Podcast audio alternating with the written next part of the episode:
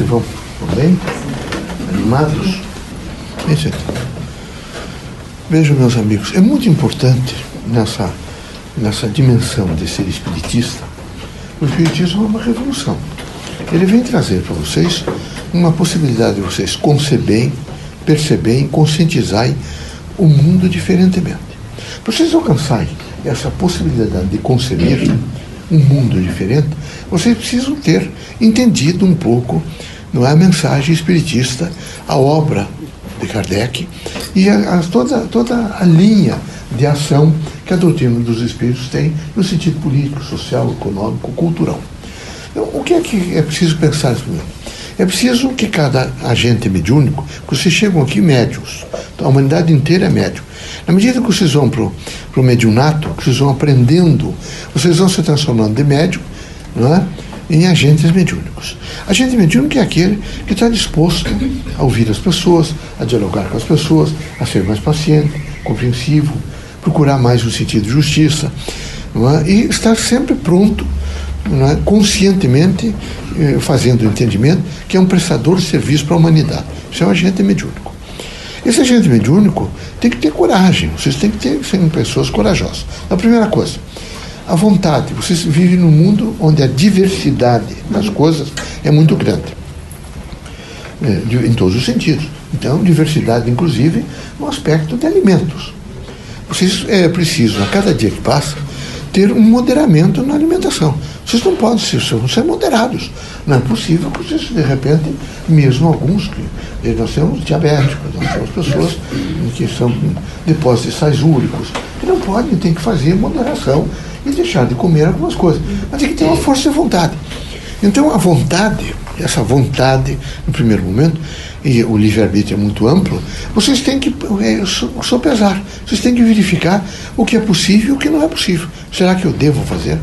Será que eu tenho condições, nesse momento, de fazer um autocontrole, de ter uma disposição mental, de ter um sono melhor, uma, fazer uma alimentação melhor, ser mais saudável? Será que isso me, me permite? Outra é a vontade. Eu tenho vontade de agredir pessoas. Eu não posso agredir pessoas. Primeiro, veja, tem vários elementos vinculados a uma ordem de cultura. Isso veio desde os períodos é, primários da vida na Terra, então são os primatas, e vai se aprendendo através de muita angústia e de muito sofrimento. Todos nós.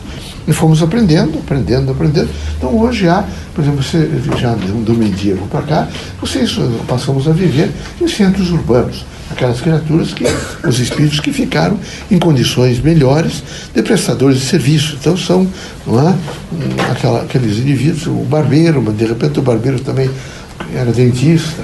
E foi evoluindo isso de tal maneira que hoje estão dentro de profissões especializadas em uma linha de praticar o bem para as pessoas.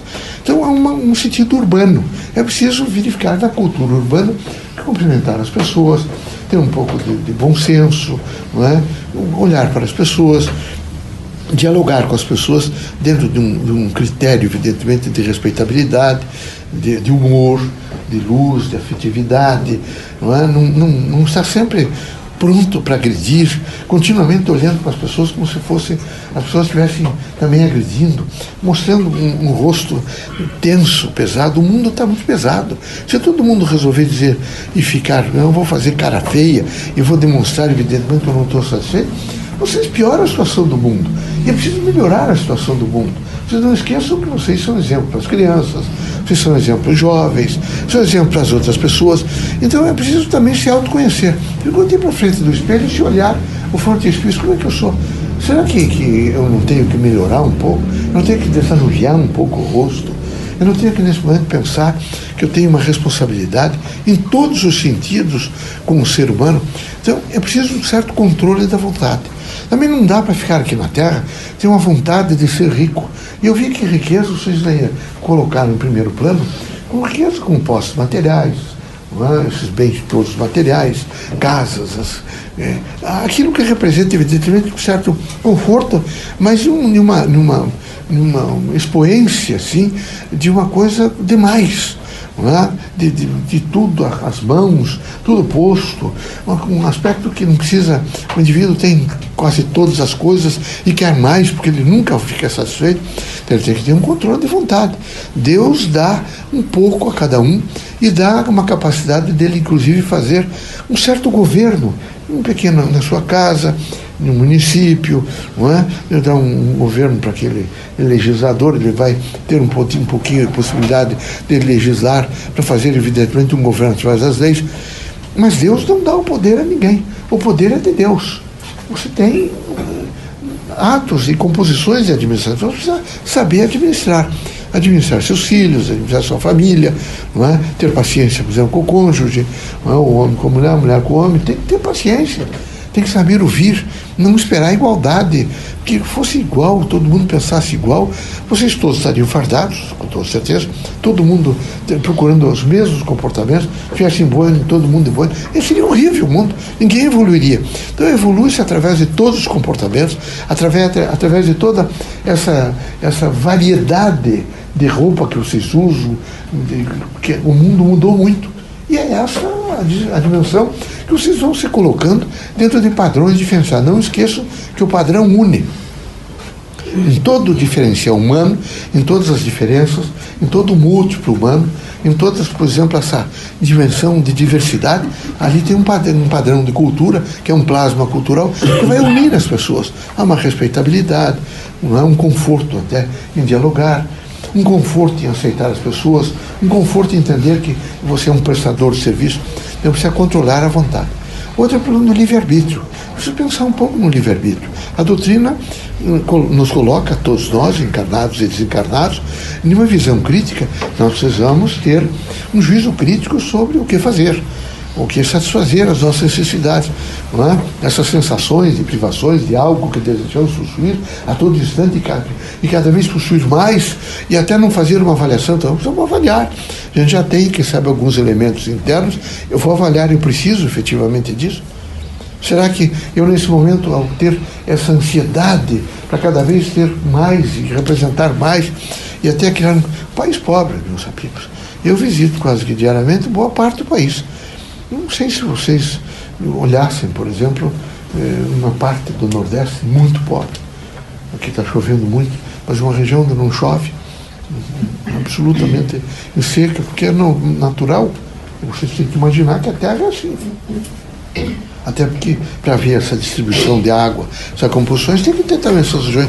Só que aproveitaram e vivem naquelas regiões, e pessoas muito, é, nesse momento, hipossuficientes carentes, efetivamente.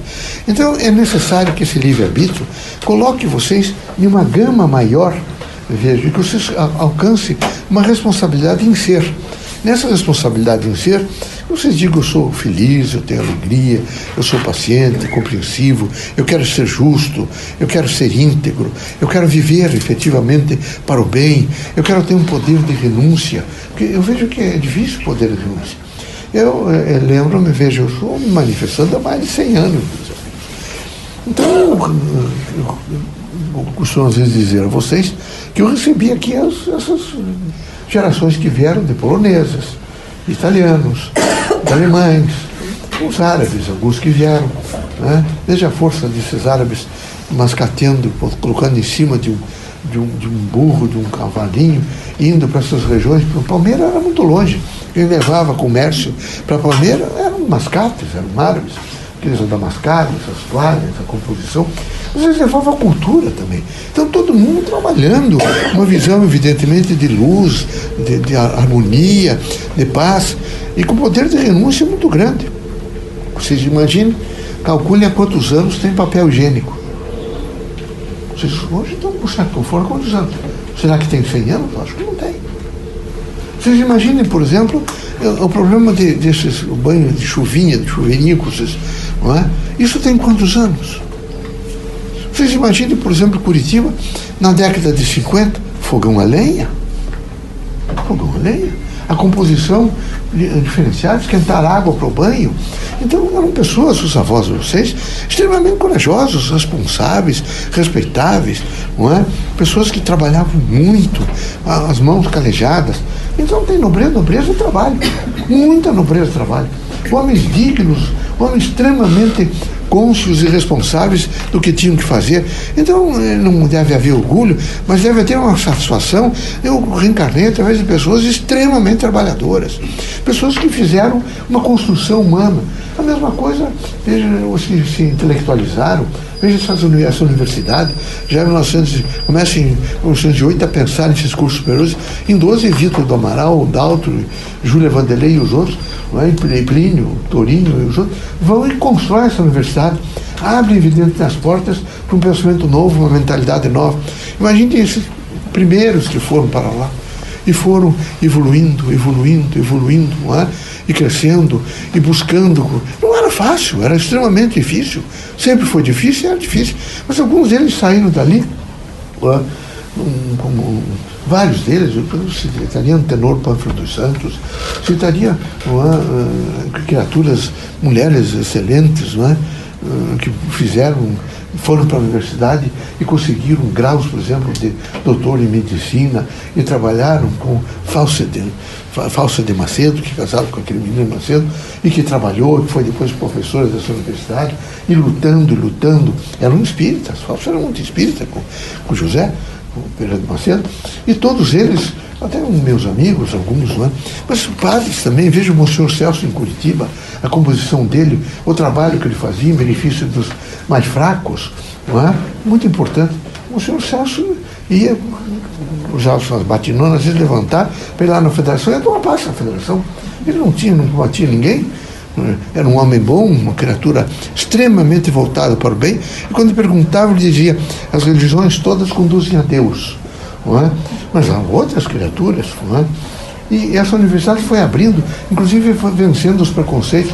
Vejo algumas criaturas com a pele mais escuras, irmãos nossos, descendentes, inclusive de homens que lutaram muito, que deram a vida sofrendo na escravidão, e seus netos, bisnetos, foram para a universidade. Vejo como Enedina, por exemplo, você fez engenheira aqui no Paraná, e trabalhou muito Enedina, e fez um grande trabalho, não é? de exemplo de dignidade para as pessoas humanas. Escura, negra. O trabalho de Nedina, não é? Fantástico. Mas há outros. Veja José Nicolau dos Santos, que chegou a reitor da universidade, que é filho de um músico, sentou praça na polícia e foi ser músico na, na, na, nessa força pública, nessa polícia do Estado, não é? E fez os filhos estudar. Benedito estudou, José Nicolau estudou, foi reitor, não foi, Joaquim, dessa universidade. E um homem digno, responsável.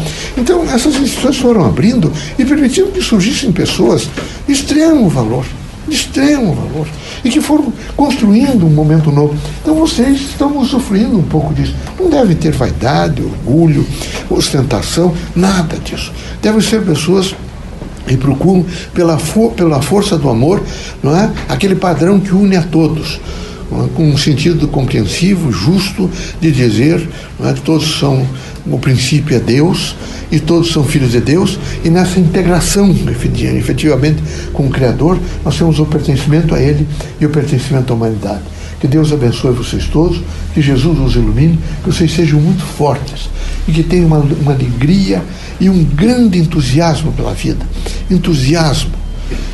Aconteça o que acontecer, não percam o entusiasmo de viver todos os dias, junto com a família, quando estiverem próximos. E recomendar que os espiritistas, pelo menos uma vez por semana, duas pessoas em casa, façam um dia de trabalho, um dia de, de evangelho, leiam um pouquinho do evangelho, eh, medite um pouco sobre a dimensão do evangelho sobre o amor, a fraternidade, a caridade, a justiça, o, sen o sentido do bem, a renúncia. Eu tenho certeza absoluta que na medida em que isso for acontecendo, vocês vão se transformando, encontrando valores novos. Deus os abençoe, Jesus ilumine a todos, que vocês sejam muito fortes para vencer todos os obstáculos.